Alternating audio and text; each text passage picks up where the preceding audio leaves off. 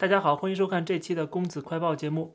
在中国大陆工作的一个台湾的呃小演员啊，叫做刘乐言，他在微博上面去抱怨说，他拿了中国的身份，但是呢，处处都不好使。他在微博上说，居住证已经领了三年了啊，但是哪哪都不能用。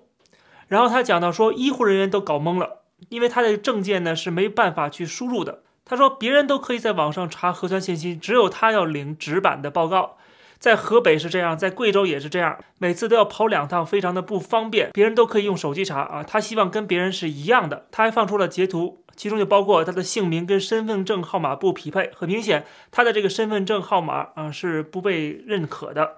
为什么？因为他拿的是。台湾居民的身份证，其实看到这个就说明了，就是台湾不是中国的一部分啊。如果台湾是中国的一部分的话，那么台湾居民，中华人民共和国的台湾居民为什么跟其他地方的居民的待遇是不一样的？很明显，他们自己都没有把台湾人当做中国人来看待。同样的，香港人也是这样子的啊，没有把香港人真的当做中国人来看待，所以说他们不是啊这个一碗水端平的，是有区别对待的。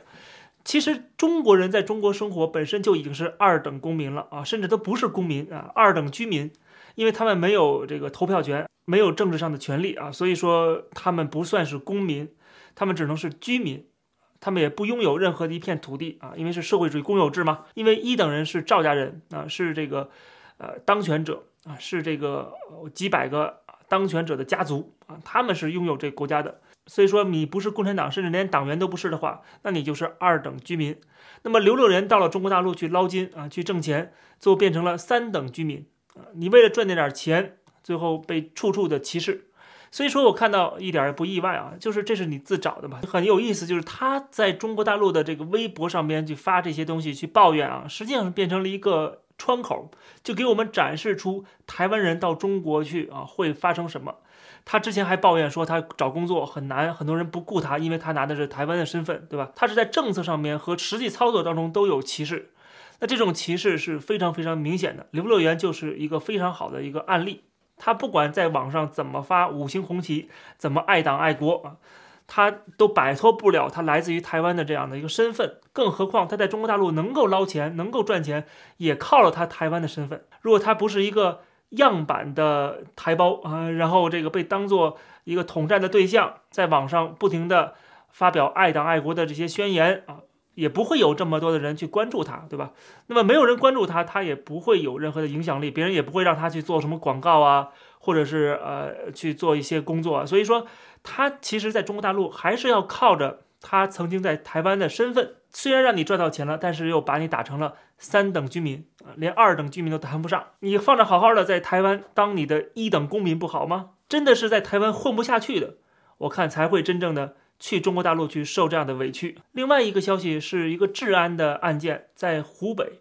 那么有一个女孩去晨跑，没想到遇到了抢劫犯，在当地的一个公园里边，对她是劫钱劫色，然后把她杀害了。这个公园距他们家只有五百米的距离啊。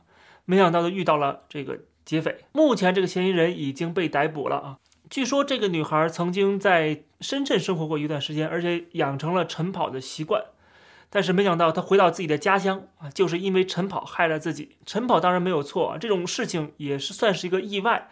但是也可以看得出，就是中国的媒体特别喜欢说西方国家多么的不安全，对吧？这儿出事儿了，那儿出事儿了。最近不是有一个在这个芝加哥大学的留学生啊，也是遇害了嘛？他也是遇到了抢劫，然后把他开枪打死了。那么好了，中国的留学生在美国啊遇到了这样的一个意外啊，你就说美国的治安有多么多么多么差。那么为什么这个同样的事情在中国出现了？这就不能说明问题了啊！中国就是非常的安全了呢，对吧？这种逻辑上啊讲不通的。我们当然不能因为一件事情、一个案件就说这个地方治安很差，但是至少你不用把这个地方捧的好像全世界最安全的国家一样啊，没有必要这样的去吹嘘啊，因为你这么吹嘘，最后导致就是大家真的以为这个国家是非常安全的，晨跑一点事儿没有，最后还是出事儿了。也许没有发生在你的身上，但是它还是发生了，对不对？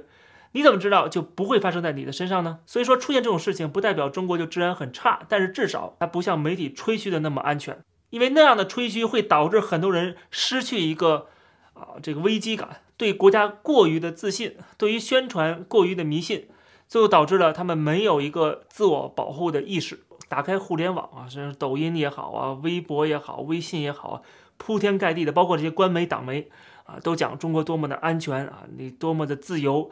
然后呢，你在晚上或者清晨你出门啊，没有任何的危险。这种宣传啊，这这种给自己打鸡血的这样的宣传，我建议稍微有点理性思维的人都应该警醒啊，不要轻易的去相信。这期的快报就跟大家先聊到这儿，感谢大家收看，我们下期节目再见。